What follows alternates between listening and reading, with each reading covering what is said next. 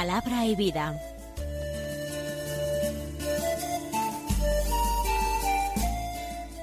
Con el padre Manuel Horta, desde Sevilla.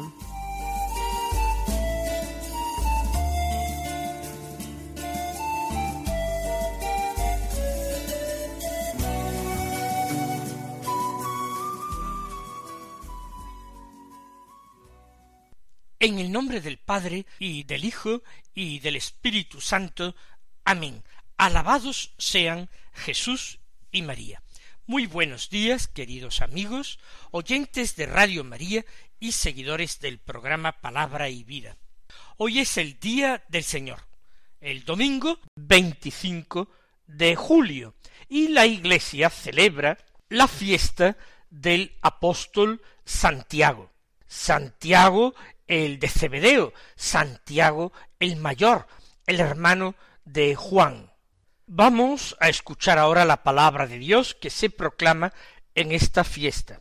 Y comenzamos por el Evangelio, que es, según San Mateo, del capítulo veinte, los versículos veinte al veintiocho que dicen así. En aquel tiempo se acercó a Jesús la madre de los hijos de Zebedeo, con sus hijos, y se postró para hacerle una petición. Él le preguntó ¿Qué deseas? Ella contestó Ordena que estos dos hijos míos se sienten en tu reino, uno a tu derecha y el otro a tu izquierda. Pero Jesús replicó No sabéis lo que pedís. ¿Podéis beber el cáliz que yo he de beber? Contestaron Podemos. Él les dijo Mi cáliz lo beberéis, pero sentarse a mi derecha o a mi izquierda no me toca a mí concederlo, es para aquellos para quienes lo tiene reservado mi Padre. Los otros diez, al oír aquello, se indignaron contra los dos hermanos, y llamándolos, Jesús les dijo, Sabéis que los jefes de los pueblos los tiranizan, y que los grandes los oprimen.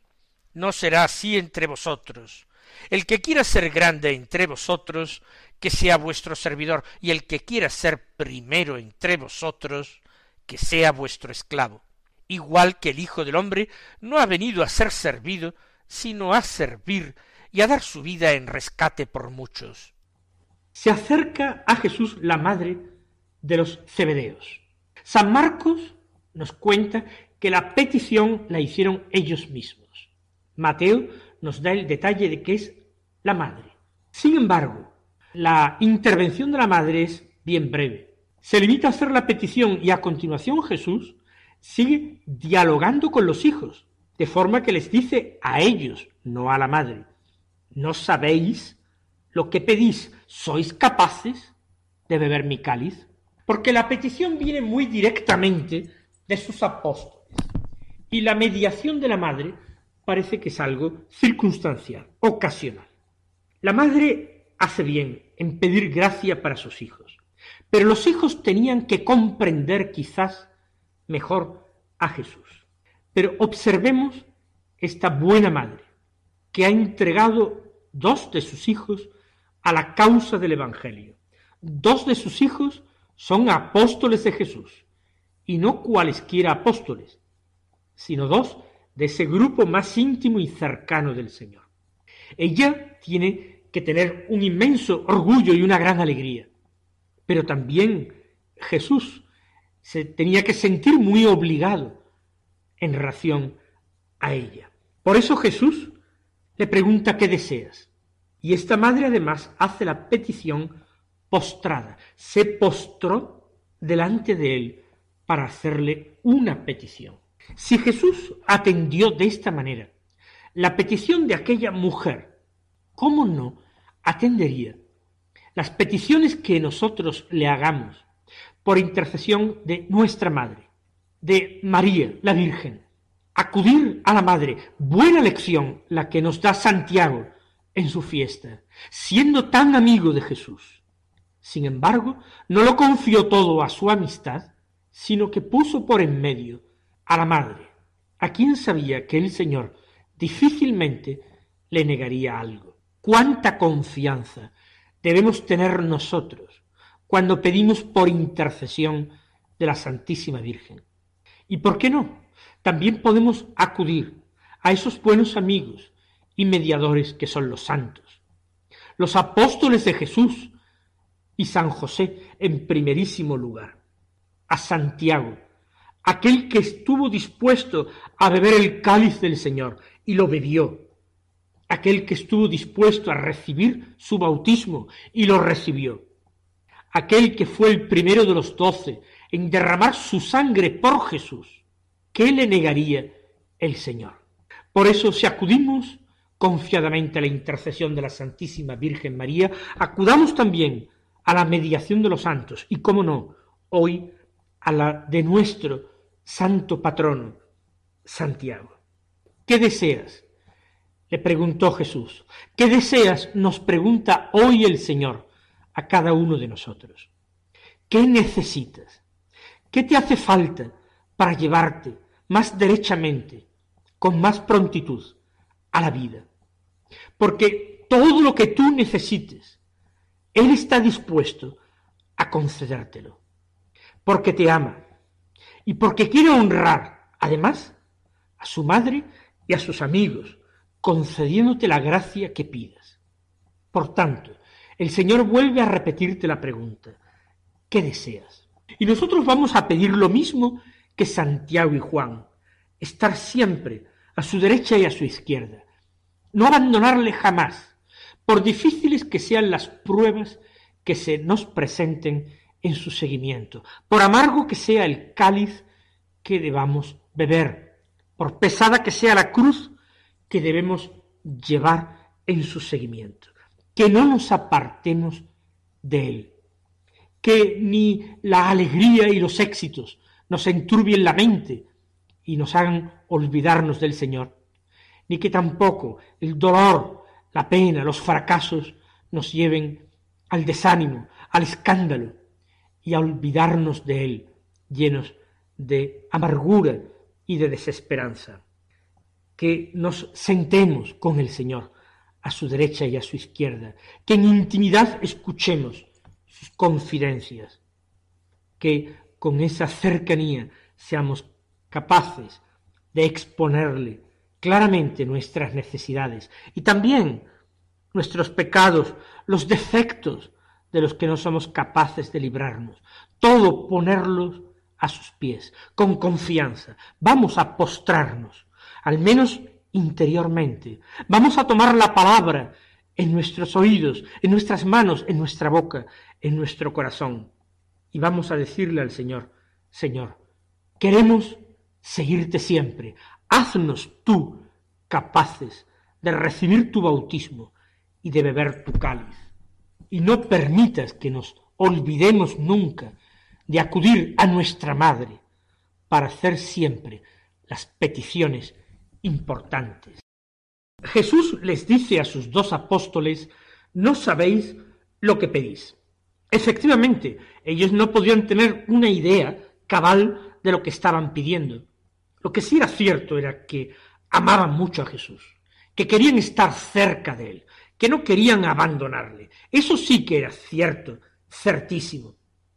Pero las dificultades que entrañaría semejante seguimiento del Señor no podían atisbar siquiera cuáles serían. Y humanamente no hubieran tenido fuerzas, y humanamente se hubieran espantado, se hubieran tomado conciencia de lo que tendrían que padecer por el Señor. Por eso el Señor no se lo desvela totalmente. Después de su resurrección, Él les deseará la paz y los alentará. Tras la efusión del Espíritu en Pentecostés, el Señor les fortalecerá para que fueran sus testigos hasta los confines del mundo. Y ciertamente, nuestro apóstol Santiago se lo tomó en serio aquello de ser testigo hasta los confines del mundo y partió muy probablemente a los confines del mundo conocido para anunciar el Evangelio, tal como Jesús le había mandado, para merecer ser digno de sentarse un día a la derecha de Jesús en su reino. Ciertamente son algo ingenuos Santiago y Juan cuando dicen, lo somos. Sin embargo, El amor pone alas a su deseo. Ellos se sienten capaces de todo y ciertamente serán capaces de todo con la ayuda y con la gracia del Señor, que no les faltaría jamás. De cualquier forma, Jesús reserva al Padre la facultad de conceder el asiento a su derecha o a su izquierda. Jesús todo lo refiere a su Padre Dios. Él no quiere atribuirse nada que el Padre previamente no le haya concedido. Y por tanto, esto también lo cede al Padre. ¿Acaso los apóstoles no son, así lo dirá Jesús en la oración sacerdotal, regalo del Padre al mismo Jesús? ¿Acaso no es el Padre mismo el que los ha elegido, convirtiéndolos así en primicias de la Iglesia, en columna de la fe de los discípulos que vendrían más tarde? Vamos a aprender nosotros también esta lección del Señor. Vamos a no atribuirnos nada de lo que hacemos. Vamos a dar el papel que le corresponde al Señor en nuestra vida. Vamos a proponer no hacer nada sin Cristo, hacerlo todo por Él, con Él y en Él. Vamos a terminar considerando la reacción de los otros diez apóstoles. Se indignaron, dice San Mateo, contra los dos hermanos. Quizás Mateo, el evangelista, fue uno de los que se indignó. En aquel momento no podía comprender. Y de hecho, el Señor aprovechó aquella ocasión para dar una enseñanza a todos, a los doce. Porque los otros diez apóstoles pensaron que los dos hermanos estaban buscando privilegios por encima de los demás. Querían apartarlos a ellos y buscar eh, un atajo para Jesús anteponiéndose a los demás. Se han dejado llevar por una lógica de la ambición humana, del poder humano, una lógica que no tenía nada de evangelio. Con cuánta frecuencia nosotros en nuestra vida nos dejamos igualmente guiar por criterios que no son evangélicos. ¿Cuántas veces el amor propio y no la humildad, la codicia y no el deseo de pobreza, la vanidad y no el querer vivir escondidos en Cristo, son los que nos orientan y aconsejan y los que nos hacen actuar de una forma equivocada en nuestra vida. Nuestros criterios no son los criterios del Evangelio. Por eso tenemos que estar siempre dispuestos a que el Señor nos corrija, nos reprenda, para así poder enmendarnos. Jesús los reúne a todos y les dice, sabéis que los jefes de los pueblos los tiranizan y los grandes los oprimen. De hecho, aquellos diez estaban pretendiendo hacer lo mismo, oprimir, reprimir a los dos hermanos en esos impulsos de amor que tal vez el Espíritu Santo había suscitado en ellos, puesto que su deseo era no abandonar a Jesús, ni en vida, ni en muerte, ni en gloria, ni en pasión, ni en la transfiguración del Tabor, ni en Getsemaní. No, los apóstoles no tienen que ser como jefes de pueblos, no tienen que ser grandes, tienen que ser pequeños. No ha de ser así entre vosotros. El que quiera ser grande entre vosotros, que sea vuestro servidor, y el que quiera ser primero entre vosotros, que sea vuestro esclavo. Jesús enseña a ambicionar los últimos puestos. Jesús trastoca la lógica humana y nos propone una lógica evangélica que después de veinte siglos los cristianos no hemos sido capaces de asumir. Y el ejemplo es el mismo Jesús. Él es el modelo de imitación. Más allá de razonamientos, es la imitación, el seguimiento de Jesús el que tiene que mover a los apóstoles. Así les dice, igual que el Hijo del Hombre, no ha venido para que les sirva, sino para servir y dar su vida en rescate por muchos.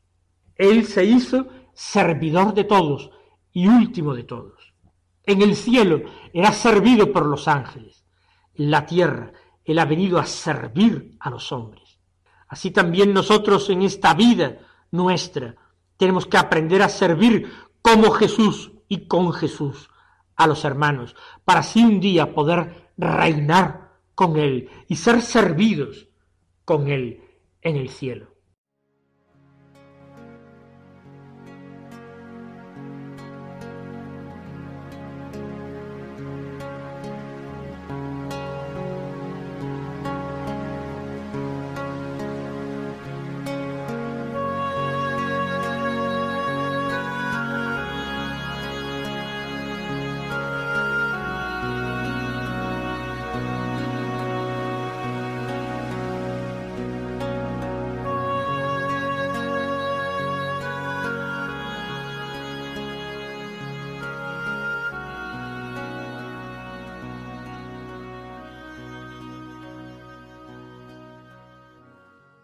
La primera lectura de la palabra de Dios es del libro de los Hechos de los Apóstoles.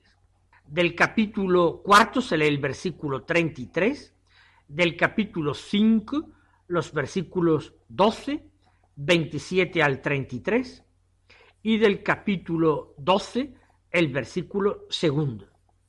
En aquellos días los apóstoles daban testimonio de la resurrección del Señor Jesús con mucho valor y hacían muchos signos y prodigios en medio del pueblo. Los condujeron a presencia del Sanedrín y el sumo sacerdote los interrogó. ¿No os habíamos prohibido formalmente enseñar en nombre de ese? En cambio habéis llenado Jerusalén con vuestra enseñanza y queréis hacernos responsables de la sangre de ese hombre. Pedro y los apóstoles replicaron, hay que obedecer a Dios antes que a los hombres el Dios de nuestros padres, resucitó a Jesús, a quien vosotros matasteis colgándolo de un madero. La diestra de Dios lo exaltó, haciéndolo jefe y salvador, para otorgarle a Israel la conversión con el perdón de los pecados. Testigos de esto somos nosotros y el Espíritu Santo que Dios da a los que le obedecen. Esta respuesta los exasperó y decidieron acabar con ellos. Más tarde el rey Herodes hizo pasar a cuchillo a Santiago, hermano de Juan. El texto no es un texto seguido, hemos visto que son algún versículo del capítulo cuarto, otros del capítulo cinco y hasta del capítulo doce de los Hechos. Se trata de hacer una síntesis o resumen. En primer lugar, de la actividad de los apóstoles. ¿Qué hacen los apóstoles? Dan testimonio de la resurrección del Señor. Son valientemente impulsados por el Espíritu Santo recibido en Pentecostés a dar testimonio. En segundo lugar, esto lo hacen con mucho valor, con desparpajo, con valentía. En tercer lugar, acompañan este anuncio, esta predicación, de muchos signos y prodigios con lo cual su enseñanza tiene más autoridad frente al pueblo. Todos reconocen en la predicación de los apóstoles una continuación de la predicación de Jesús, acompañada, como la de aquel, también de milagros. A continuación, la persecución. La actividad de los apóstoles ya la conocemos. ¿Qué hacen los enemigos de Jesús? Aquellos que lo habían entregado en manos de los romanos, pues los interrogan. En primer lugar, les han prohibido formalmente, solemnemente, enseñar en nombre de Jesús. Les reprochan que están echando a la gente en contra de ellos, haciéndoles responsable de la sangre de Jesús. Se ve que tienen muy mala conciencia, se ve que se dan cuenta que todos saben que ellos son los últimos responsables de la muerte de Jesús y visto el cariz que toman los acontecimientos y la cantidad de personas que se están convirtiendo al Señor, ellos quieren sacudirse esa responsabilidad. Por tanto, prohíben a los apóstoles enseñar. Y en segundo lugar, se quejan ante estos de que los apóstoles les están haciendo responsables de la muerte de Jesús. Respuesta de los apóstoles, en primer lugar, un principio fundamental. Hay que obedecer a Dios antes que a los hombres. Por tanto, estas prescripciones o mandatos de los miembros del Sanedrín para ellos no tienen valor alguno, porque ellos han recibido un mandato de Dios. Jesús les ha dicho que fueran hasta los confines de la tierra a anunciar la buena noticia. Por tanto, esto lo primero. En segundo lugar, se reafirman en la idea de que las autoridades judías han sido responsables de la muerte de Jesús. Ellos no están mintiendo. Vosotros lo matasteis colgándolo de un madero. Aconteció por permisión divina, pero fuisteis vosotros los responsables. Por tanto, ellos tendrán que arrepentirse y pedir perdón a Dios de semejante crimen, y mientras no lo reconozcan, para ellos no hay esperanza de salvación. En tercer lugar, anuncian una verdad. El crucificado es ya el resucitado, el humillado es el exaltado, el escarnecido y rechazado por su pueblo ahora es convertido en jefe y salvador de su pueblo y de la humanidad. Conclusión, nosotros somos testigos de estas cosas y vamos a seguir siéndolo, porque tenemos que dar testimonio, porque Dios nos lo ha mandado, porque nuestro testimonio se une al testimonio del Espíritu Santo que Dios da a todos los que le obedecen.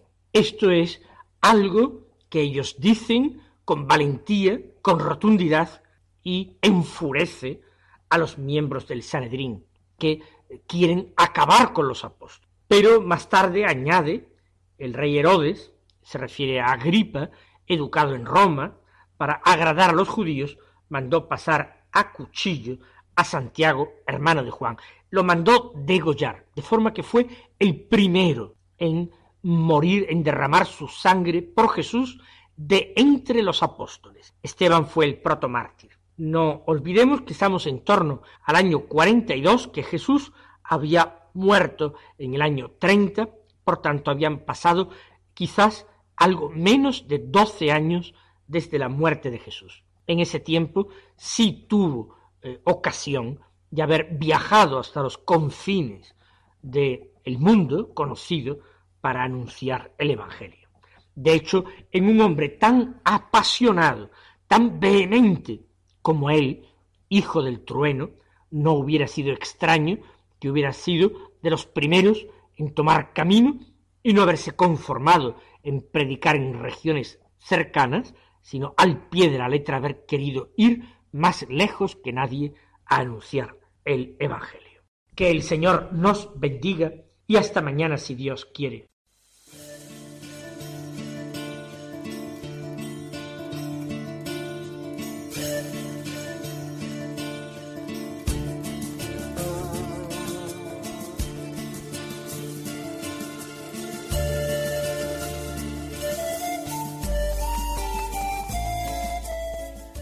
Concluye Palabra y Vida, un programa dirigido desde Sevilla por el Padre Manuel Horta.